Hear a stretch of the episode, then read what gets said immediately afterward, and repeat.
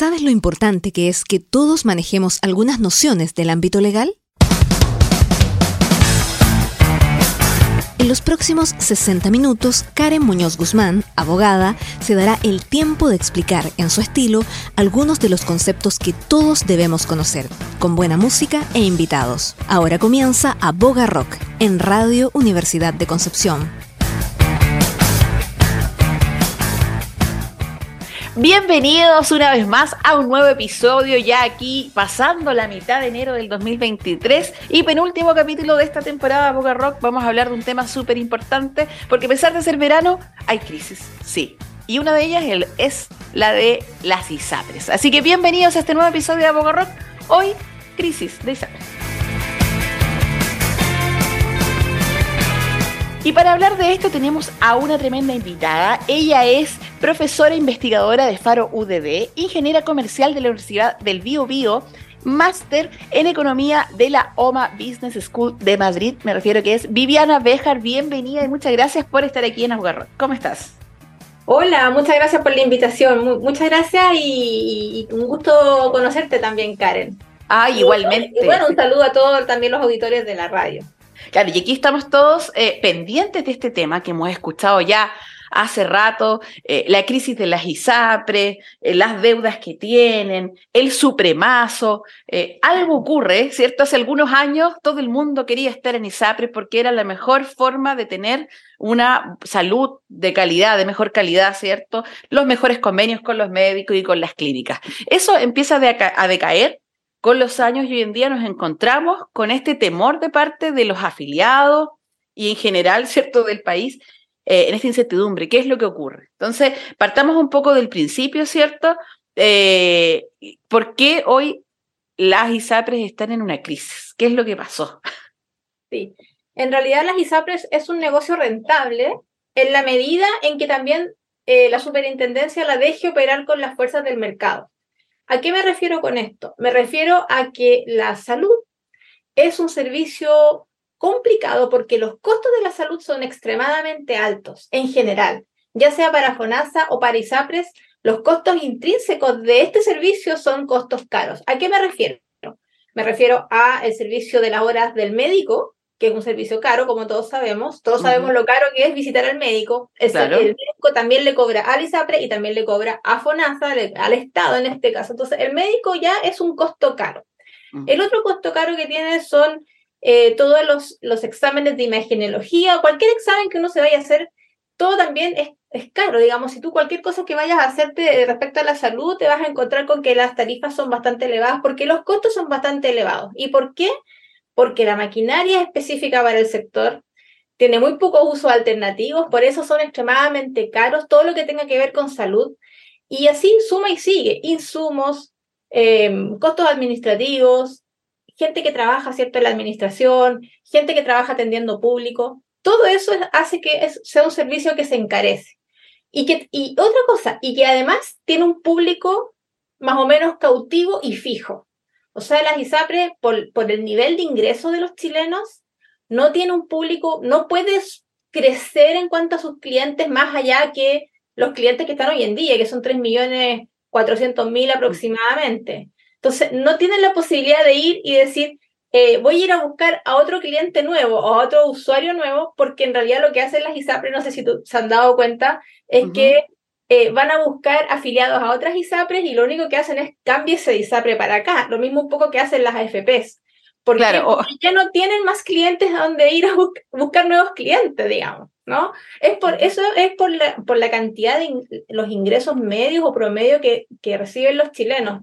Los chilenos en su mayoría reciben ingresos promedio bastante bajos en comparación a los otros países de la OCDE. Entonces ahí tenemos nosotros un problema básicamente también de mercado laboral y, de especificación, ¿cierto? Eh, eh, en cuanto también a, los trabajos, eh, los salarios, cuánto pueden acceder a los salarios reales de la gente del grueso de la población chilena. Hay un problema de productividad, hay un problema de mercado laboral. Entonces, no es solamente un problema de las ISAPRES, es un problema que viene anclado a otros muchos factores de la economía chilena, que como te digo, es bastante complicado. Entonces las ISAPRES, como no pueden ni crecer por escala, es decir, no pueden sumar más usuarios a su servicio lo que hacen es o quitarle pacientes, usuarios a otras ISAPRES o subir los aranceles, básicamente un poco para ir compensando el aumento de costos. Y ese problema se empezó a ver el año 2019 en Chile. Hasta antes del 2019 no teníamos problemas con eso, pero el año 2019 la superintendencia prohibió los aumentos de precio en los distintos planes. Eh, para las ISAPRES, considerando que el 2020 entramos en pandemia, entonces le dijeron, ¿saben qué? Espérense dos años eh, para subir los aranceles, pero entre medio de esto, el año pasado, la Corte Suprema falló eh, a favor de la superintendencia y en contra de las ISAPRES, prohibiéndole ajustar la nueva tabla de factores y, y además obligando a devolver los excedentes eh, a los usuarios. Ese fue el problema. eso provocó la crisis de la ISAPRE. Ese, ese, es el problema, el famoso supremazo. Ahora, digamos, si bien el 2019 parte esto como de, parte, ¿cierto?, de empiezan la, la, prohibición, pero digamos que había un antecedente, años antes estaban estos recursos de protección que presentaban los afiliados, que yo me acuerdo que por ahí, por el 2000, 2013, 2014, eran algunos, uno que otro, muy algunos abogados sabían y luego se vuelve en algo masivo, eh, comercializado y que empezó a hacerle mella también a las ISAPRE y que desemboca finalmente en esto, que, se, que hay, un pronunciamiento porque también el Poder Judicial estaba lleno de estos recursos y eh, era, era un problema, entonces había que hacerse cargo o pronunciarse. Entonces, eh, en eso desemboca esto finalmente y que genera esta crisis que tú señalabas y que, claro, no es una crisis solamente de las ISAPRES, sino que repercute en todo el sistema de salud, de, salud en general. Sí, así es. Mira, de repente me silencio porque cerca de mi casa pasa un tren y pasa tocando el la bocina, pero muy fuerte, así que por eso... No te preocupes, no te preocupes, no te preocupes. Pero, pero ese cierto es un poco el escenario en el que estamos. Ese es el escenario en que estamos, sí, efectivamente. Fíjate tú que eh, esto saltó la alarma de la Corte Suprema y de la Superintendencia porque durante la pandemia, eh, o previo a la pandemia, em, se recibieron cerca de 220 mil solicitudes de eh, ajuste de, de tarifa, lo que tú mencionabas y que era un número muy superior al, promedio que se venía viendo, porque todos los años habían estas denuncias, ¿cierto? Casi particulares de, afiliados con los abogados que en el fondo decían, me está subiendo arbitrariamente un poco el plan, eh, y, generalmente esas solicitudes eran cerca de 80 mil al año, y pero después de, de, este año, después del 2019, subieron a 220 mil, subió mucho, entonces esto hizo saltar las alarmas pero era efectivamente porque además la gente que se atendió en el sector de salud en general ¿ah? aumentó drásticamente justamente por las licencias por COVID y además, cosa importante, licencias psiquiátricas. Entonces, e, esto hizo que aumentara eh, explosivamente el número de personas que se atendía y por lo mismo también aumentó el número de solicitudes para ajustar eh, estas tarifas. Y, claro, y estas solicitudes fueron básicamente contra tres ISAPRES nada más. El problema fue que la Corte Suprema, eh, cuando dio el fallo, eh, el fallo lo generalizó para todas las ISAPRES. Y ahí quedó un poco la grande, porque si hubiese sido enfocado en las tres ISAPRES que tenían los problemas, eh, hubiera sido quizás menos el impacto. Pero el impacto fue porque efectivamente se generalizó para todas las ISAPRES y ahora es un problema estructural, básicamente, hoy, hoy en día. Y ahora estamos actualmente en el proceso de cómo se va a cumplir este fallo, qué es lo que se va a hacer y cómo mitigar un poco las consecuencias que hay para los afiliados. Eh, pero ya planteó el problema, vamos a seguir hablando de esto en el segundo bloque, vamos a escuchar una canción que tiene que ver un poco con esto, que tiene que ver con, con eh, que el problema o cómo vamos a solucionar después esto sin las ISAPRES. Me refiero a, eh, vamos a recibir a la señora Fabiana Cantilo aquí en Ahogarrock para cantarnos mi enfermedad aquí en Ahogarrock.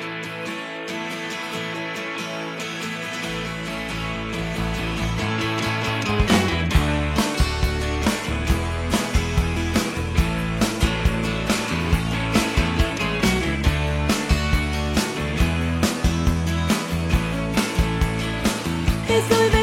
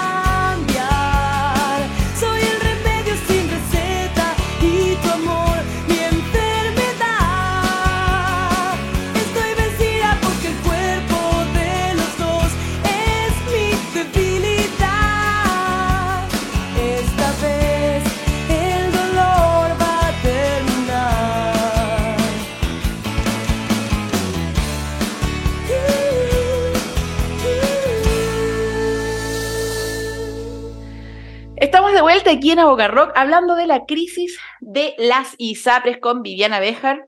Y ya eh, nos puso en contexto Viviana de por qué ocurre esta crisis. Ahora hablemos un poquito de las consecuencias, porque nosotros, eh, o, tal vez alguien equivocadamente puede decir, ah, aquí mueren las ISAPRES, o aquí es una crisis de ellos, que no nos toca a nosotros los que no somos parte o quienes son FONASA, ¿cierto? ¿Es tan así o la consecuencia repercute en todo el sistema de salud, Viviana? Repercute en todos. Repercute tanto en los afiliados a ISAPRE como en los afiliados a FONASA. Ya nosotros sabemos, yo personalmente soy afiliada a FONASA y todos hemos vivido de alguna manera eh, los problemas, ¿cierto? La falta de horas, la falta de médicos, las listas de espera, todo eso en FONASA, ¿no es cierto? Ahora súmale que si es que toda la gente que estaba en ISAPRE tiene que pasar también de un día para otro, estos 3,4, 3,3 millones de personas pasan de un día para otro a un sistema de salud público, que ahí se están elaborando algunos mecanismos de cómo pasarlos de forma más eficiente. Em, entonces lo que pasa es que o se inyectan más recursos estatales eh, o, bueno, van a profundizarse las listas de espera, eh, la falta de médicos y todo eso. O sea, todas las personas eh, que se atienden eh, con bonos de ISAPRE van a verse eh, afectados grandemente, pero también se van a ver afectadas las personas que históricamente se han atendido en FONASA. O sea, ambos grupos se van a ver afectados, a menos que, a menos que, a menos que el Estado se comience a endeudar, ¿cierto? A pedir créditos internacionales, a, pedir, a, emitir bonos de deuda pública. En el fondo, en, en resumen, se comienza a endeudar para financiar eh, estas, estas nuevas prestaciones que va a tener que financiar. Pero eso también implica que a la larga nuestros hijos, nuestros nietos van a también cargar con una mochila en un país endeudado, eh, con, con, organismos internacionales o con inversionistas extranjeros, y, y, también va a ser una carga para ellos, para las futuras generaciones. Y además, digámoslo, que no estamos en el mejor momento para adquirir deuda eh, a nivel internacional, ¿cierto? Por la situación económica en la que nos encontramos y que la pandemia ya nos dejó bastante eh, con, con vacas flacas, ¿cierto? Como para poder eh, seguir pidiendo plata. Entonces, es, es, es un problema. Pero también estamos claros, ¿cierto? Que tenemos este fallo de la Suprema y que tiene que cumplirse. Ya la superintendencia dice, oye, aquí hay que cumplirlo. Eh, y el cómo se va a cumplir. Evidentemente esto no va a poder ser de forma inmediata. No, va a tener que ser en forma gradual porque también eh, la carga que se le ha impuesto a las ISAPRES de devolver estos excedentes o estos cobros excesivos a los usuarios eh, profundiza aún más la crisis que están viviendo, la crisis financiera que están viviendo las ISAPRES. Entonces van a tener que buscar un mecanismo. Ya hubo conversaciones ayer martes con eh, la superintendencia, ¿cierto? Y los, las personas que, que, en el fondo son la, vocería de las ISAPRES, eh, para buscar una salida. De hecho, las ISAPRES han dicho, ¿ah? Em, Gonzalo Simón, el presidente de la, asociación, de la Asociación de ISAPRES, ha dicho que ellos no quieren un rescate, que el Estado los rescate, no están mm. buscando eso. Lo que están buscando es que el Estado, o la superintendencia en este caso, y la Corte les permita a ellos buscar un mecanismo progresivo, paulatino, para que no se le venga toda esta, esta ola encima y sea peor eh, todo, todo el, el, proceso. Entonces, eso es lo que ellos están buscando, una forma en que sea progresiva, eh, porque al parecer, al parecer, si es que no pasa un milagro, esto ya corre, no, no, no es revocable la, la, Corte Suprema, entonces sí, al parecer estaríamos frente al fin de la, del sistema de salud privado, las Ahora, como tú dices, también va a hacer, eh, va a ir en contra un poco, a afectar a las clínicas y a las instituciones de salud privada, porque muchas personas también eh, usaban bonos, ¿cierto?, de ISAPRE, pero también hay que olvidar que las clínicas privadas también aceptan bonos de FONASA. Pero lo que está pasando aquí, lamentablemente, lo que los economistas dicen que se llama la acción humana, está pasando que las clínicas no están aceptando ya bonos de nada ni de FONASA y de ISAPRE poco, están, están eh, vendiendo todos sus bonos y sus programas, lo están vendiendo al contado o con tarjetas de crédito de, de, bancos, y después les dicen, ustedes véanse con su ISAPRE cómo se lo reembolsa o véanlo con FONASA cómo se lo reembolsa. Entonces, están provocando aquí un problema encadenado en la economía bastante, bastante severo, diría yo. Sí, de hecho, eso te iba a comentar que a mí me pasó. Eh, fui a una clínica y no, dijeron, es que no le podemos vender ese bono Aquí paga y después, o firma un pagaré y después lo ve. Y, en general hemos escuchado amigos, a personas conocidas, no es solamente con, con la ISAPRE que me tocó a mí, sino con otras. En general, las clínicas se están protegiendo y diciendo, bueno, aquí ahora puro particular. Salvo, bueno, FONASA, cierto, excepciones, pero en general y eso encarece la atención de salud, que ya es difícil, pero como tú bien dices, o sea, es distinto, a lo mejor alguien puede pagar la consulta, pero una intervención o algo mucho más caro, un tratamiento, eh, y si no tienes tarjeta de crédito, en realidad eh, se hace complejo. Eh, quería volver sobre... Y, y, pedir un crédito de consumo, también las tasas están muy altas, entonces, ¿no? En general, o sea, yo lo veo el panorama bastante complejo, no solamente para las ISAPRES como empresas, sino que también para nosotros, los ciudadanos, los usuarios. Claro, sí, es, complicado. De hecho, bueno, lo que tú señalabas, ¿cierto? Que decía el presidente de la ISAPRES, precisamente hablaba de prudencia, de que querían, no querían, ¿cierto?, este rescate de superhéroe del gobierno, sino que, eh, que se aplicara este fallo de forma prudente y razonable, y se habló de un periodo de seis meses para poder cumplirlo, eh, porque, porque en el fondo tú mencionabas, son alrededor de tres millones de afiliados de las ISAPRES, y no puede ser que de un día para otro digan, ok, se acabó, no tienen eh, servicio, evidentemente evidentemente que no, no corresponde. Ah, hubo esta mesa en la cual yo escuché que no se llegó a nada, pero al menos se dialogó y eso es súper positivo. Sí, al menos se dialogó. ¿Y sabes por qué yo creo que no se llega a nada? Porque, porque es inminente. Es inminente también eh, este plan, de alguna manera, que estaba inserto también en el proyecto de la constitución que, que, los chilenos rechazaron, que era traspasar a toda la gente a, a un sistema de salud público. Entonces yo creo que la superintendencia en línea también con el gobierno y con lo que este gobierno quiere para la sociedad es que finalmente todos estemos, eh, ojalá todos los chilenos usáramos todos los servicios públicos. No olvidar eso porque también tiene que ver con una agenda de, de Estado o de gobierno más que nada, eh, sobre todo de este gobierno. Y eso no hay que olvidarlo porque detrás de todos estos fallos y de todo este poco avance que se ve, eh, tiene que ver un poco con este cambio de sociedad que este gobierno, este gobierno quiere implementar. Claro, independientemente de que el fallo de la Corte Suprema, ¿cierto?, es poder judicial, un poder, un poder independientemente del gobierno y que, tiene que ver con el tema de los costos excesivos. Eh, hablando un poco de eso, eh, porque más allá del, fallo, que tengamos una sentencia que dijo, ok, sí, aquí cobraban excesivamente la ISAPRE, por lo tanto se devuelven los excedentes y todo eso, es una manera de funcionar, ¿cierto? Eh, siempre me gusta comparar, eh, así era el mercado, así era el negocio, eh, era, era, era la forma, o realmente tú crees que las ISAPRES se excedieron y hubo ahí malas decisiones que hicieron que se quebrara el, el cántaro en el fondo. No, mira, yo te voy a dar un dato, un dato único, ¿ya? ¿Mm? Porque generalmente se habla poco de números. Exacto. Cada usuario, cada afiliado a ISAPRE aportaba a la ganancia del ISAPRE, no a los ingresos, a la ganancia final del ejercicio final de la ISAPRE, 950 pesos mensuales. 950 pesos mensuales, es decir, 11.400 pesos anuales. O sea, si yo estoy en ISAPRE, de todos los aportes que yo entrego por mi salario bruto, ¿no es cierto?, que se van directamente a, a la ISAPRE en este caso, solo 11.400 pesos anuales de cada usuario contribuyen a la ganancia del ISAPRE. Ahora, cuando esos dineros yo los multiplico por 3 millones y medio de personas, por supuesto que antiguamente decían, ¿no es cierto?, los que no están de acuerdo con esto de separar salud privada y salud pública, decían, ¿cómo puede ser que la salud privada o las ISAPRE ganen tanto anualmente? ¿Ya? Pero si tú lo separas en cuánto aporta cada usuario a la ganancia, en realidad es muy poco, 11.400 pesos. Entonces, individualmente no es que la ISAPRE te esté explotando. Individualmente es una, es anualmente, ¿cierto? E individualmente es una cifra bastante, bastante eh, natural. No, no es excesiva. No es, que, no es que a uno le estén robando poco menos, ¿cierto? Eh, que le estén dando un servicio que vale mucho menos y que uno en el fondo eh, se vea un poco explotado por este sistema privado.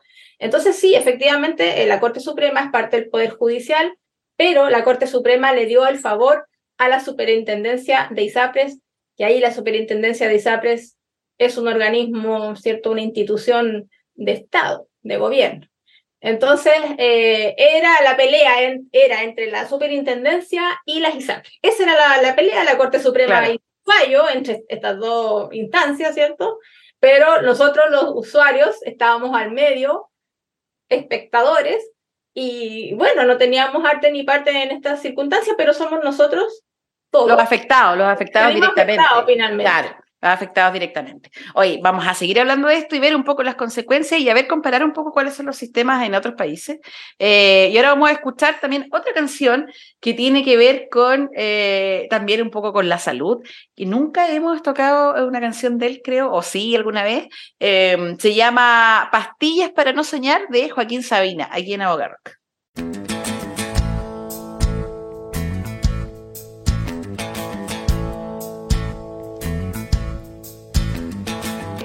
Si lo que quieres es vivir cien años, no pruebes los licores del placer.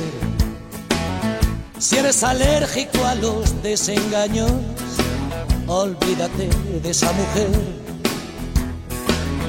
Compra una máscara antigas, mantente dentro de la ley. Si lo que quieres es vivir cien años, haz músculos de cinco a seis y ponte gomina que no te despeine el vientecillo de la libertad. Funda un hogar en el que nunca reine más rey que la seguridad. Evita el humo de los clubs, reduce la velocidad.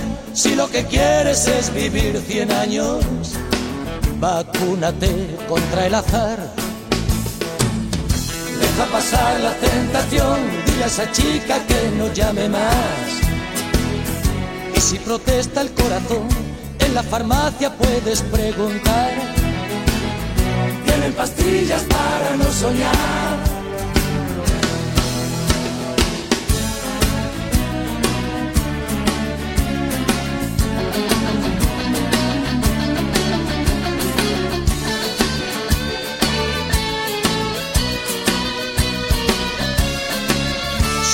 ser Matusalén, vigila tu colesterol.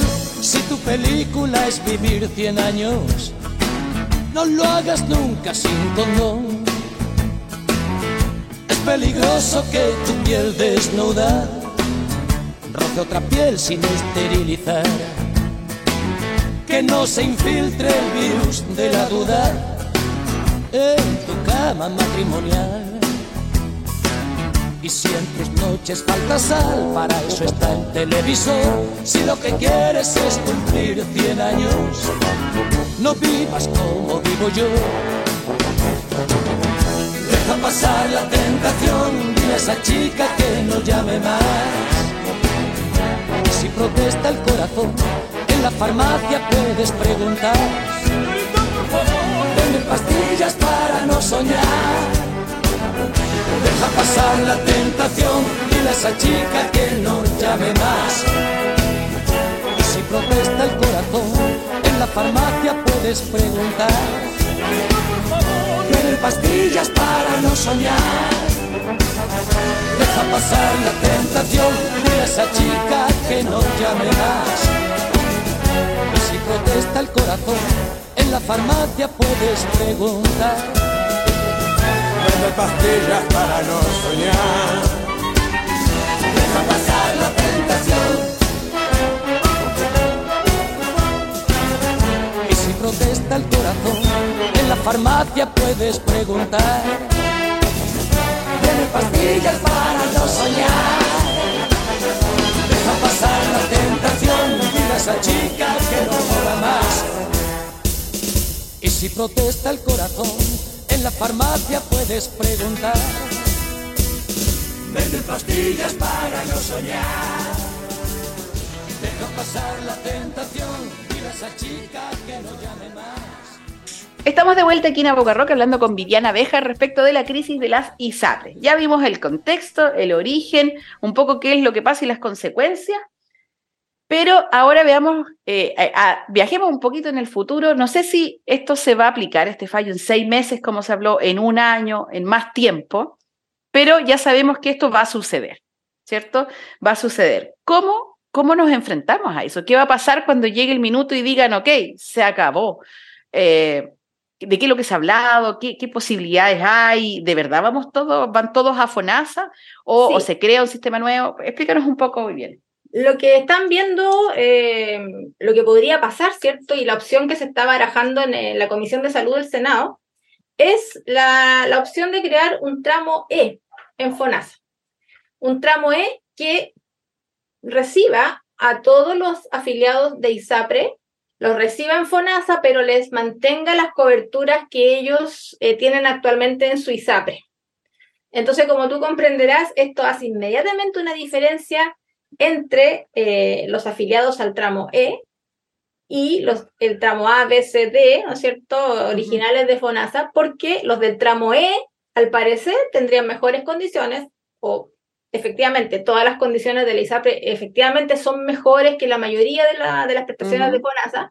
Así que estos afiliados del tramo E estarían eh, en bastante situación bastante desigual respecto de los otros tramos. Eh, esto un poco para que el, cambio se haga de manera paulatina, eh, a, los afiliados de ISAPRE no les duela tanto, no se, le, no se vean tan afectados de un día para otro. Sin embargo, lo que significaría esto es que se va a cumplir lo que el gobierno quiere, que es que todas las personas finalmente estemos en un sistema público de salud, llame como, llámese como se llame, o sea, FONASA o que después le cambien el nombre, al final es lo mismo. ¿Qué es? Ya, es que todos estos fondos van a ser administrados por el gobierno de turno. Eso básicamente no es cierto.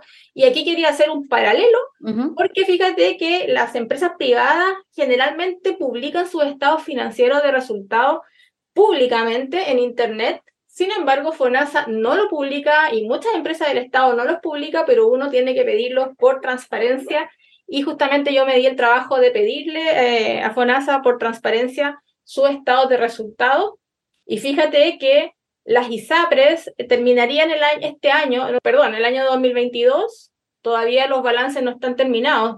Recuerda que los balances se terminan aproximadamente en marzo de este año porque en abril pagan los impuestos pero creen que van a terminar el año con 200 mil millones de pesos en pérdidas. Y uno oh, podría preguntarse, bueno, ¿y cómo lo hace FONASA? FONASA está más o menos igual. ¿ya? Al año 2020 obtuvo 101 mil millones de pesos en pérdidas. Entonces, no es que FONASA lo esté haciendo súper bien y las ISAPRE lo estén haciendo súper mal, sino que lo que sucede es que, como te decía al principio, es un servicio caro, es un servicio que hay que meterle mucho dinero para que podamos todos tener un buen sistema de salud y lamentablemente el Estado no lo está haciendo bien, no están los recursos suficientes eh, y, vamos a ver cómo funcionará cuando eh, esté el, grueso de la población ahí. Claro, eh, mira, qué interesante saber números y saber esta comparativa, pero ya, el fondo la solución sería posiblemente ir a este fondo E, que ahí me queda una duda. Eh, pagando este mismo 7% o, van o, ellos en el fondo pagarían lo que pagaban en la ISAPRE? Sí, no, no tengo claro eso, pero eh, yo asumo que ellos pagarían eh, más o menos lo que pagan en su plan, para mantener el plan más o menos como lo tienen ahora. ¿ya? No es que solo pagan el 7% legal, Sí, no que, em, pero en verdad no lo tengo claro ¿ah? y de hecho tampoco lo decían, no, no claro. en dar como los detalles técnicos del asunto, simplemente que ellos, el foco lo ponían en que ellos permanecerían eh, con su plan y con sus coberturas actuales. Ya, pero es, una buena pregunta para plantearse, ¿cierto?, en lo futuro de las discusiones. Pero ya que nos quedó claro que eh, estamos despidiendo el sistema de salud privada de las ISAPRE y que eh, FONASA tampoco es lo, mejor, por algo no lo prefieren eh, tantas personas. ¿Cuál sería el sistema ideal? Porque en el fondo me imagino que alguien en algún otro país o, economistas, ¿cierto? O personas entendidas en el tema podrán diseñar eh, cuál sería lo mejor eh, con lo que podríamos contar, ya sean seguros o, un sistema que se haya hecho en alguna parte y que nosotros podamos replicar. Bueno, para contestar rápidamente la pregunta, como, como sin tanto cierta cosa técnica, fíjate que no hay ningún sistema en el mundo que sea perfecto. Eso primero. Ya, claro. Los países desarrollados también tienen sus propios problemas respecto de sus seguros privados o incluso porque hay, hay países que tienen su salud totalmente pública, pero son países extremadamente ricos. Claro. Entonces, eh, es como si yo, mira, siempre pongo el ejemplo de una casa que a lo mejor se entiende un poco mejor. Es como si yo tuviera una casa con 10 hijos, pero yo fuera extremadamente rico. Entonces a todos los hijos le puedo dar la mejor educación, pagarle los mejores médicos, comprarle los mejores dispositivos, ¿cierto? Todo lo mejor, la mejor ropa, eh, el mejor alimento, porque el papá o los papás tienen mucho dinero. Lo mismo pasa con los países. Los países se pueden dar el lujo de dar buenos servicios públicos cuando los países tienen mucho dinero, son ricos. Y la pregunta que nos cabe hacer, hacernos a nosotros es cómo los países generan la riqueza. ¿Cómo se genera? ¿Por qué un país es rico? Es una pregunta bastante interesante eh, y, que yo creo que todos los chilenos deberíamos comenzar a hacernos estas preguntas y decir, bueno, ¿cómo puedo aportar yo como ciudadano a que el país sea más rico? Y esta es una de las principales discusiones porque créeme que si, que si yo supiera que los chilenos de aquí a, 10 años vamos a aumentar nuestra productividad y nuestro PIB per cápita va a ser de 80 mil dólares anuales, que es más o menos lo que tienen los países desarrollados, yo te diría, vamos, démosle con todo, que sea todo estatal, porque el Estado se va a permitir eh, financiar todos los servicios públicos. Doctrinalmente quizás te voy a decir que no, prefiero que, prefiero que las administraciones estén en manos de privados, pero ya, si estamos en esto, de que el Estado, de que las personas quieren de cierta manera que el Estado se haga cargo de, de todos los servicios públicos, entonces lo que tenemos que hacer nosotros, porque no nos olvidemos que somos las personas las que alimentamos al Estado. ¿Cómo la alimentamos? Con nuestros impuestos. Si nosotros tenemos ingresos medios, o no pagamos impuesto a la renta o pagamos muy poco impuesto, ¿no es cierto? ¿Y qué hacen los gobiernos? Los gobiernos dicen, les vamos a aumentar los impuestos. Pero generalmente cuando los gobiernos empiezan a cargar con impuestos a países de rentas medias como nosotros, lo que hace es contraer la actividad económica. Entonces, en vez de ser una solución, pasa a ser un, un problema que, que hace todo, que todo empeore. ¿ya? Un problema más grave aún cuando es como lo que le pasa a Argentina. Le aumentan los impuestos, pero en vez de aumentar la recaudación tributaria, lo que hace es que mucha gente se pasa al, sector informal o se empiezan a transar cosas en otras monedas, como en dólares, por ejemplo. El dólar blue. claro, tienen como una cantidad de, tipos de dólares impresionante. Y todo esto para saltarse la norma legal. Entonces, eso es lo que empieza a pasar cuando los países cargan con mucho impuesto a países de rentas medias. Ahora, siempre nos gusta compararnos con Europa, ¿cierto? Con Estados Unidos, con, con Suiza, pero resulta que ellos tienen ingresos per cápita arriba de los 60 mil dólares anuales y nosotros, Chile, tenemos ingresos per cápita de 23 mil dólares anuales. O sea, tenemos un tercio y a veces un cuarto de la riqueza de los países desarrollados. Entonces, no tiene que ver con una cuestión ideológica sobre lo dejamos al Estado o lo dejamos a los privados, o lo hacemos mitimota como Estado subsidiario, ¿no es cierto? sino que la pregunta realmente es cómo los chilenos aumentamos nuestra productividad y hacemos que nuestro país sea más rico.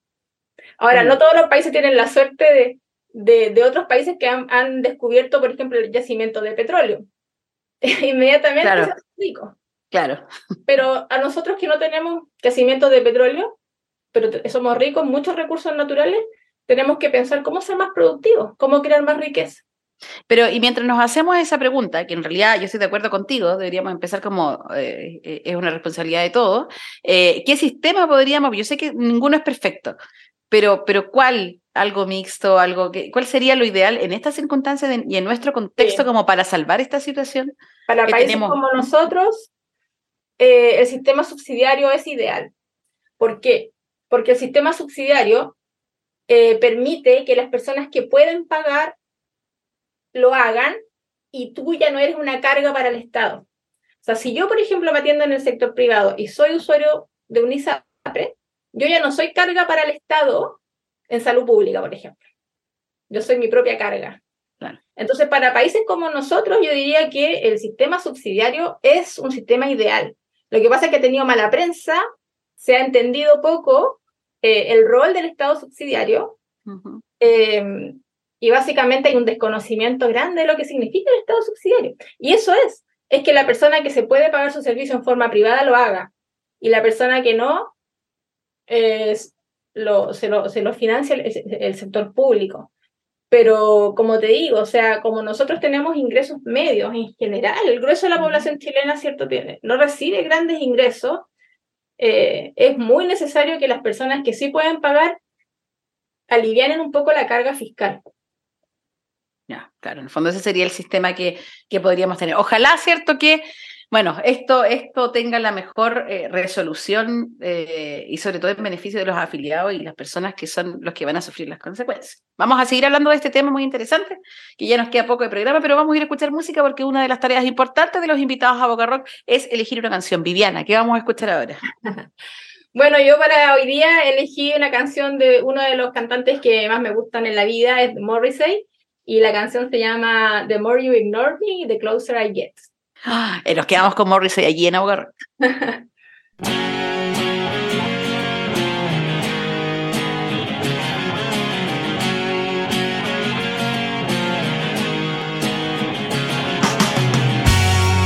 The more you ignore me, the closer I get. You're wasting your time. The more you ignore me, closer I get. You're wasting your time. I will be in the bar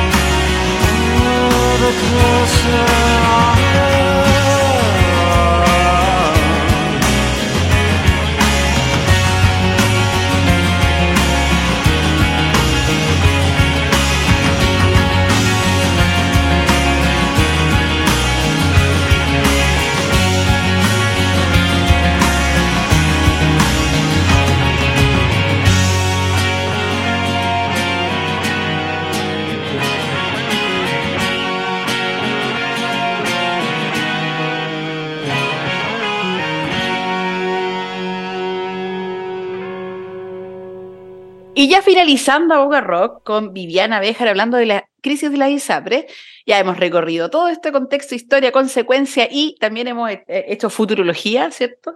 Eh, pero ¿qué pasa hoy? Hoy quienes están escuchando, ¿cierto? La radio y este programa dicen, hoy yo soy afiliado de ISAPRE. ¿Qué hago ahora? Viviana, ¿qué consejo le podríamos dar a aquellos que están asustados y preocupados por lo que va a pasar con el sistema de salud?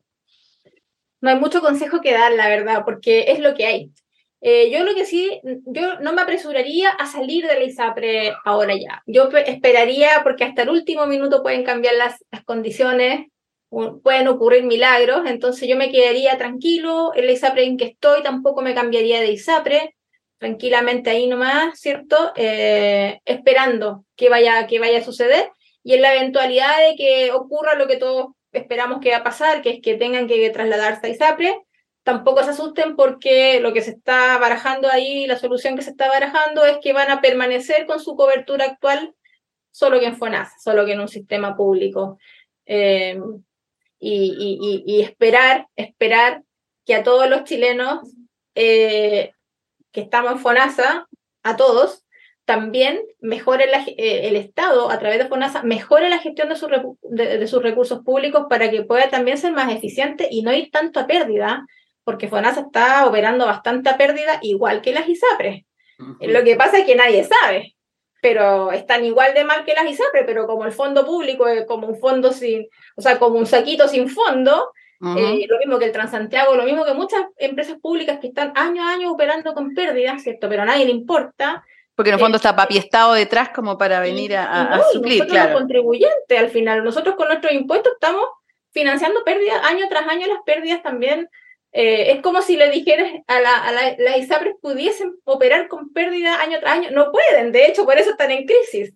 Pero los sistemas públicos de alguna manera operan con deuda porque en algún minuto viene un, préstamo, ¿cierto? Y los salva hasta que de nuevo caen en, este hoyo financiero y así pasa con hartas empresas del Estado. Por lo tanto, también esto es un llamado a que ahora las empresas del Estado traten de ser más responsables socialmente si es que van a, tener a toda la población chilena en FONASA y sean más eficientes con la administración de los recursos públicos. Claro, qué buen mensaje. Y también nosotros como ciudadanos, yo siempre doy el mensaje acá en el programa que, que nosotros igual somos parte de, eh, del Estado, ¿cierto? Y por lo tanto tenemos que ser entes fiscalizadores de cómo se están haciendo las cosas. Por lo tanto, también es bueno tal vez exigir que, eh, que se le meta mano a cómo se está gestionando eh, la salud pública, ¿cierto? Que siempre se ha querido tener una salud pública de calidad. Bueno, es momento de que ahora, como vamos a estar todos en el mismo saco, digamos ya, Estado, ¿sabes qué? parece que va a haber que hacer una eh, reingeniería en, este, en cómo se está manejando esto. Bueno, y que los encargados de política pública también se atiendan en FONASA. claro, sí. En FONASA, porque en la medida en que ellos ocupen los servicios públicos también van a saber eh, lo bien o mal que funcionan. Y, claro, y como ellos al final se escapan un poco porque no están en la educación pública sus hijos, no van a los hospitales públicos ellos, entonces es muy difícil eh, que ellos también vivan de primera mano, de primera fuente, ¿cierto? ¿Cómo, ¿Cómo es el servicio público realmente para todo el resto de los chilenos? Claro. Eh, yo coincido contigo, yo también soy FONASA y FONASA que al final termina atendiéndose particular porque es súper difícil encontrar médicos y sobre todo especialistas, ¿cierto?, que tengan convenio. Bueno, a tener fe, a tener fe, ¿cierto? Y estar atentos. Yo creo que siempre eso de estar atentos a lo que está pasando, no esperar a que nos llegue y estar informándose siempre por los canales que corresponden y poder, eh, para poder estar mejor preparado para lo que se viene, ¿cierto? Así es. Así es. bueno, por mi parte te agradezco, Viviana, eh, este programa que hayas venido y nos hayas aclarado y contado tantas cosas, ¿cierto?, que desconocemos y, nos y que terminemos con este tema de la crisis de ISAPRE un poco más informados, ¿cierto?, de lo que estábamos antes, porque de verdad que es complejo de entender. Sí, así es. Bueno, Karen, un millón de gracias por la invitación y un saludo a todos los auditores de la radio.